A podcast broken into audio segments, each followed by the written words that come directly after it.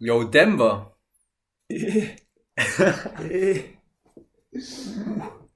Hast du mitbekommen?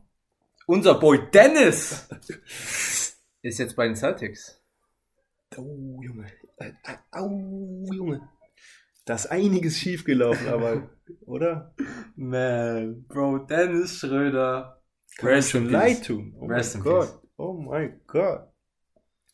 Wie konnte das bloß so schief gehen? Er hat sich verkalkuliert. Verzockt. Wirklich. Er hat sich ins Knie geschossen. Und jetzt einfach 79 Millionen. Out of the window, gone. Vielleicht sieht er sie niemals wieder, aber das wollen wir jetzt mal nicht so Wollte ja, ich gerade sagen. einseitig Ne? darstellen. Also Noch ist er ist nur jung. ein so. Einjahresvertrag, den er jetzt bei den Boston Celtics unterschrieben hat. Für 5,9. Millionen US-Dollar. Was im Gegensatz zu den 84 Millionen, die er von den Lakers bekommen hätte, hätte er zugestimmt für vier Jahre. Ein Riesenunterschied ist. Allerdings, also Aber vor allem Boston Celtics, die Hauptrivalenmannschaft der Lakers. Hintergeht er die Lakers damit? Dass er bei den Boston Celtics jetzt einen Vertrag für 5,9 Millionen unterschreibt? Wahrscheinlich blieb ihm nicht viel anderes übrig einfach. Ich glaube, da das hat nichts mit den Lakers hier gerade zu tun und Rob Pelinka. Also Nein. sie haben ihm ja das Angebot gemacht von 84 Millionen, das scheinbar kein anderes Team gemacht hat. Dadurch jetzt irgendwie Groll gegen die Lakers hegen, kann ich mir nicht vorstellen.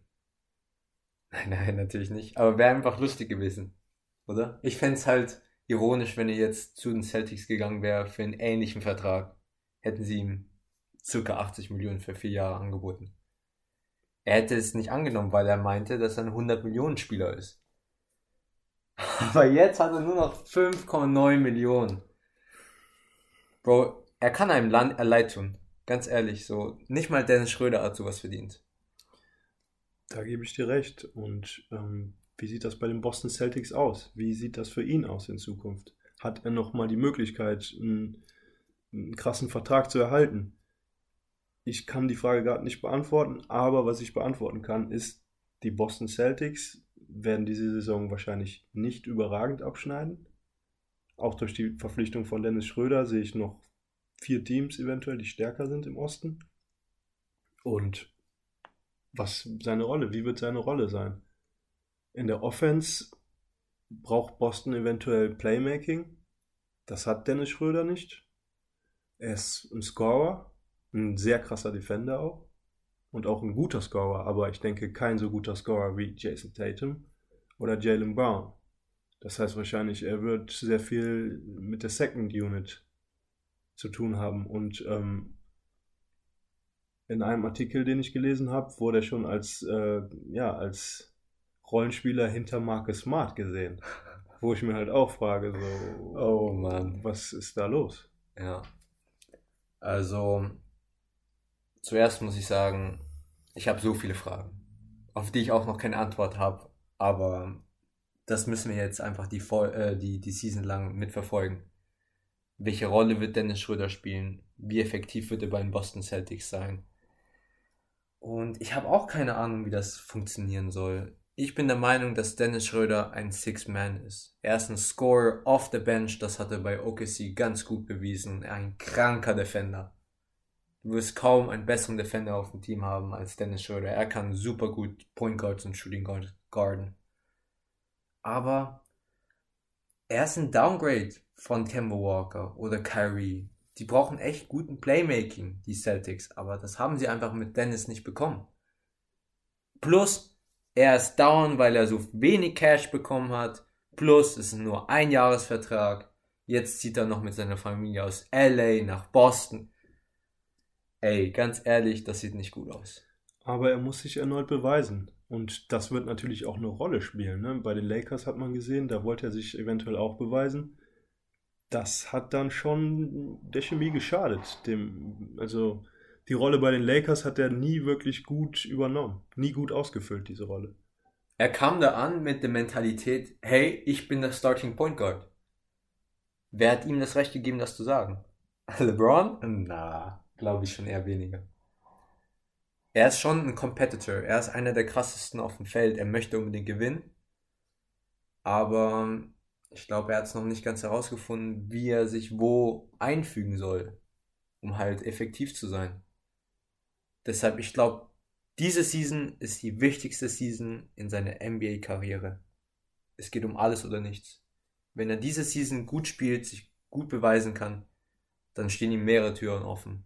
Wenn das nicht der Fall ist, wer weiß, Karriere overseas? Möglich. Auf jeden Fall richtungsweisende Saison, da gebe ich dir vollkommen recht. Aber das Potenzial in der NBA zu spielen, das hat er, finde ich, immer. Wahrscheinlich dann nicht zu ganz so viel Geld wie zu seinen Vorstellungen. Aber wie du es schon sagtest, wenn er diese Saison sich bei den Celtics beweisen wird, die Celtics eine gute Saison haben werden, in den Playoffs auch noch solide abschneiden werden, dann stehen ihm alle Türen offen, wirklich. Aber selbst wenn er eine gute Saison hat, frage ich mich, wie weit kommen die Celtics? Wir haben ja gesehen, die haben keine Upgrades gemacht in dieser Offseason. Die tendieren einfach gegen Keller seit ein paar Jahren. Es geht einfach nur noch bergab. Sie bauen halt konsequent um Jason Tatum und Jalen Brown herum. Verständlich, das sind zwei kranke Scores. Aber alles andere ist einfach voll unkonstant voll unkontrolliert. So, sie wissen gar nicht, was passieren könnte. Sie, die Chemie ist nicht vorhanden. Die Identität ist auch, sie haben keine Identität. Haben sie nicht sogar Al Horford zurückgeholt jetzt? Ja. Also das, das zeigt schon, okay, wir haben hier mit scheinbar keinen, keinen, guten, keinen guten Trade vollzogen damals. Wir brauchen dich hier gerade wieder. Ja. Scheint so. Oder sie hatten einfach Bock auf ein Wett oder brauchten ein Wett für die jungen Spieler, weil das Team ist einfach jung. Das muss man sagen. So in ein paar Jahren kann es halt einer der besten Teams werden, aber ja, keine Ahnung, Mann. Ich hoffe einfach das Beste für Dennis und wünsche ihm eine erfolgreiche Season. Definitiv. Wir wollen die Boston Celtics ja auch stark sehen. Wir wollen einen starken Osten sehen. Wir wollen ja, einen kompetitiven Osten sehen. Aber so kompetitiv wird er nicht für alle sein. Nicht für alle Teams im Osten. Sondern nur für die Top-Teams, die Contender. Für den Rest ist es halt so. Die Frage ist, ob es überhaupt die Top-Teams oder nicht doch einfach nur die Nets sind, die da contenten im Osten. Nee, ich glaube, es sind schon Top-Teams dabei. Das glaubst du auch. Meinst du, den Netz kann nächste Saison jemand das Wasser reichen? Nicht in den Playoffs, aber in der Regular Season kann alles ja, passieren. Aber, ja, die Regular Season ist ja, ja aber irrelevant ja, sozusagen. Nein, Hauptsache, du ich erreichst mein, die Playoffs. Du musst ja halt immer Verletzungen mit einkalkulieren. Ja, gut. Und Sagen KD wir mal, wenn sie alle gesund bleiben, Okay, alle Teams nein, sind nicht. fit. Dann geht's nicht. Das ist best, der beste Big Three im Big Basketball in den letzten Jahren. So. Ja, davon gehe ich halt aus. Also die hatten jetzt so viel Pech in Folge, die werden jetzt auch in, in Groove kommen. Kyrie Irving und ähm, Harden und auch Durant, die werden die beiden schon, die alle drei schon. Da wird dann auch mal so ein bisschen, ja, Kawhi Leonard oder LeBron James Taktik mit den Spielern gefahren. Vor allen Dingen, die werden halt auch nicht jünger, so ein Durant und so ein Harden. Dennis ist auf jeden Fall der beste deutsche Spieler aktuell in der NBA. Und darauf kann man auch, finde ich, stolz sein. Und wir gönnen ihm definitiv den Erfolg, oder? Und durch den Erfolg wird sicherlich auch die Kohle kommen. Safe. Aber dafür muss er sich auch erstmal in das Team integrieren und nicht unbedingt, ja, seinen Vertrag im Hinterkopf haben. Ja, sehe ich auch so. Und das Leben ist voller Höhen und Tiefen. Ich meine, er hat super gut bei OKC gespielt, dann halt eine schlechte Phase jetzt bei den Lakers gehabt. Jetzt heißt es einfach nur zurückkommen, stärker werden, Leuten zu beweisen, wie gut er ist. Vielleicht ist er ja die 100 Millionen wert, wer weiß. Aber das muss er uns erstmal zeigen. Und das hoffen wir, dass er eine Breakthrough-Season bei den Celtics hat. Vielleicht sich selbst auch findet und auch weiß, dass er einfach off the bench besser ist für das Team als er als Starter. Gib dein Bestes, Dennis. Wir glauben an dich. Peace out.